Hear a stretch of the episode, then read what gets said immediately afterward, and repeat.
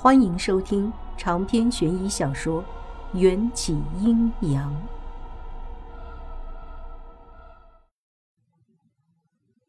我被迎战轻柔的抱上床，我睡在里侧，他则躺在外侧。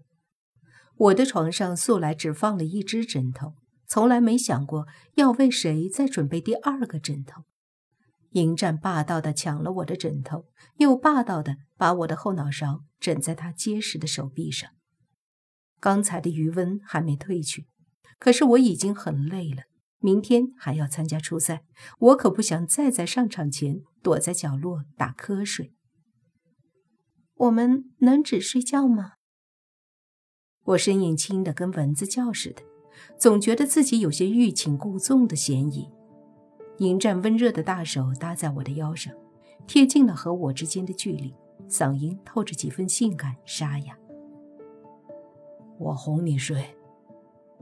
说着，他的掌心在我的背上轻拍，有种哄女儿睡觉的既视感。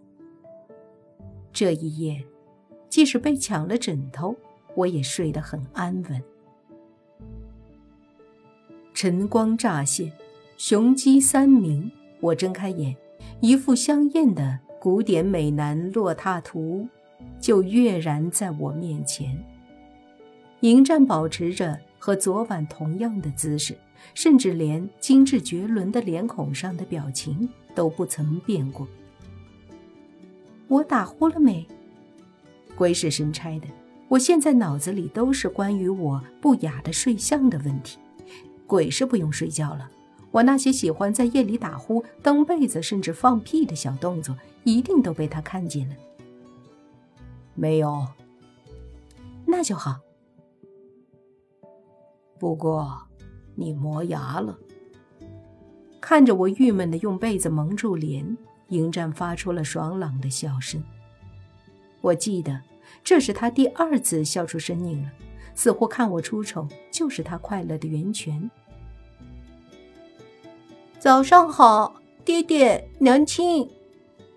小申在木牌里和我们问好。去给你娘打洗脸水。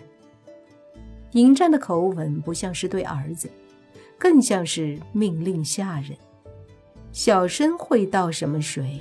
他只是一条小蛇。我刚要阻止，小申就跟个弹簧似的从木牌里跳出来，扭着尾巴。屁颠儿屁颠儿的跑去水池。好的，爹爹。一早上的时间，我几乎什么都不用做，所有的家事迎战都让我的干儿子小申去做了。还别说，小申虽然没有双手，那条灵活的小尾巴却比人手好用得多。刷完了碗，小申抱着两个灵果蹦跶到我的怀里。小申陪娘亲上班。好啊，我蹭了蹭他冰凉的小脸儿。迎战坐在沙发上，喝着小申按照他的喜好冲泡出来的乌龙茶，没有要跟着我出门的意思。我站在门口，大声的喊了一遍：“我出去工作了。”嗯，迎战慵懒的靠在沙发上。我走了两步，回过头：“你确定不和我一起？”迎战优雅的又喝了一口茶。不去。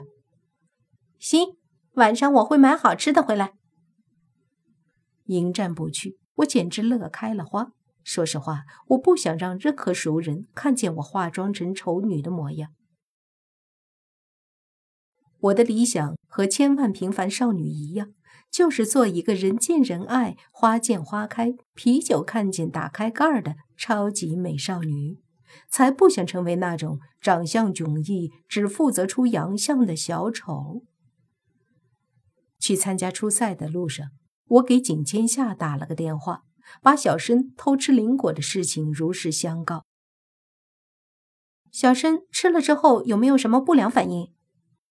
景千夏知道后没有生气，反而很关心小生的安危。你不会在灵果里投毒了吧？怎么会？黑匣子里的灵果和我给你的灵果不同，药性更猛烈。我是怕小生虚不受补，吃不消。我还想再问几句，景千夏听见我乘坐的公交车内报出的路名，忽然噤声。元宵，不要在那栋大楼里提起任何有关于我们刚才谈话的内容。待会儿我会再来一次，重新摆放。说罢，景千夏就挂了电话，紧张的态度好像是怕谁听见。入围复赛的只有海选时人数的十分之一。但也有六十名参赛选手。这一次，无论是造型还是表演能力，晋级者都做了更加充分的准备。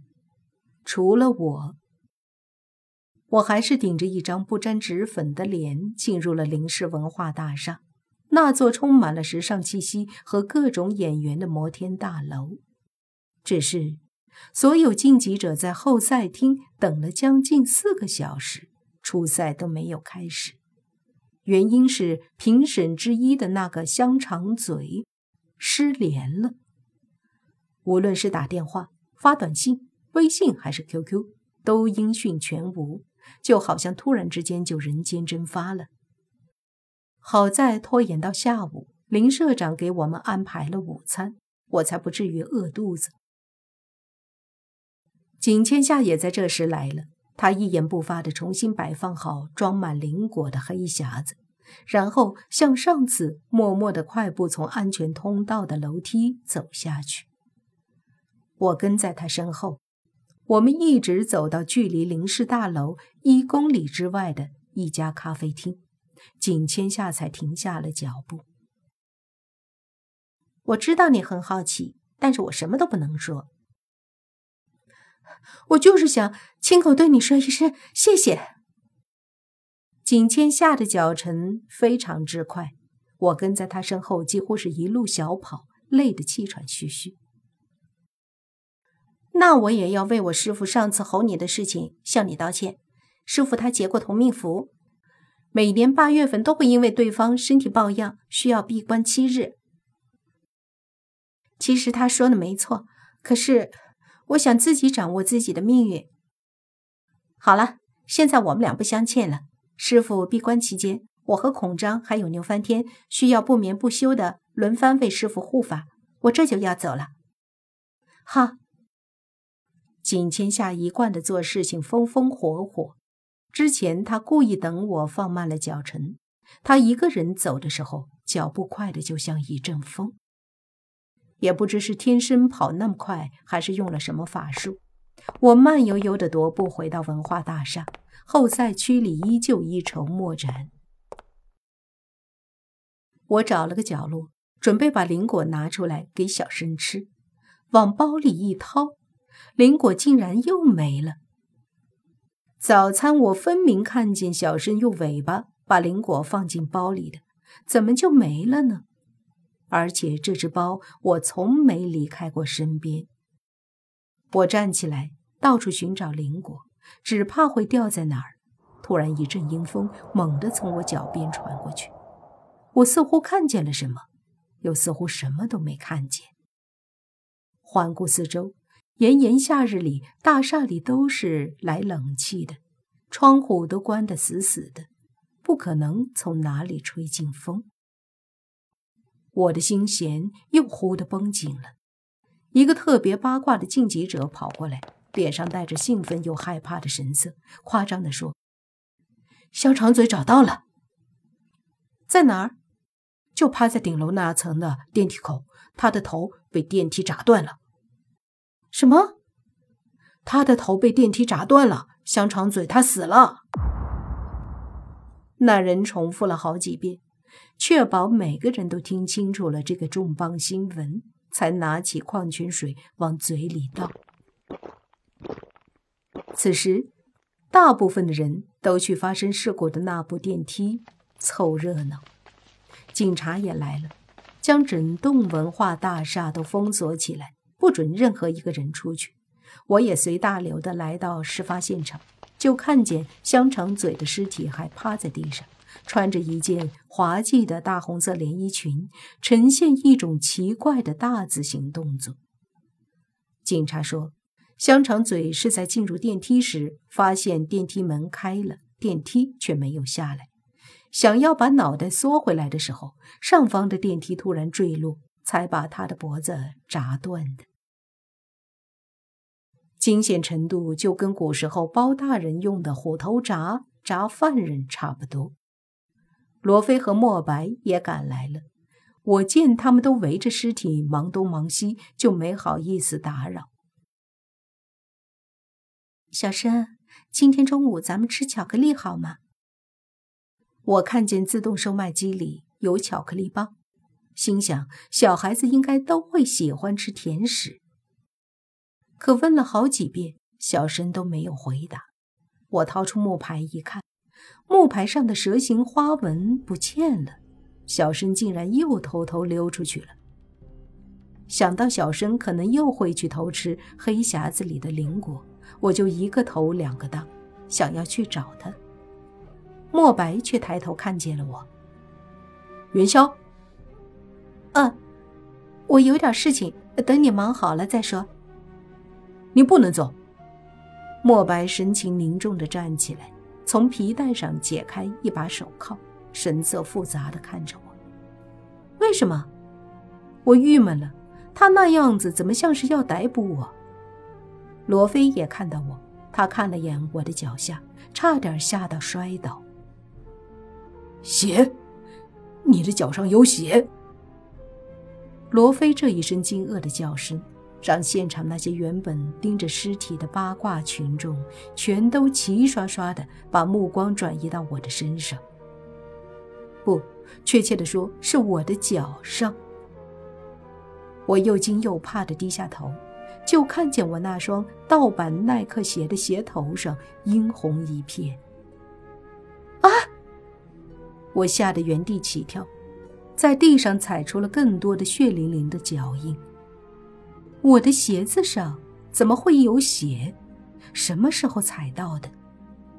罗非和莫白已经一左一右的向我走过来，紧张的张开双臂，好似随时防备着我逃跑。我不知所措的愣在原地，直到手腕上被套上冰凉的手铐，才后知后觉的回过神。这事情跟我没关系，我真不知道血是从哪来的。我满头大汗地向罗非、莫白，还有一大群围观群众解释道：“莫白拿着手铐的另一端，套在自己的手腕上。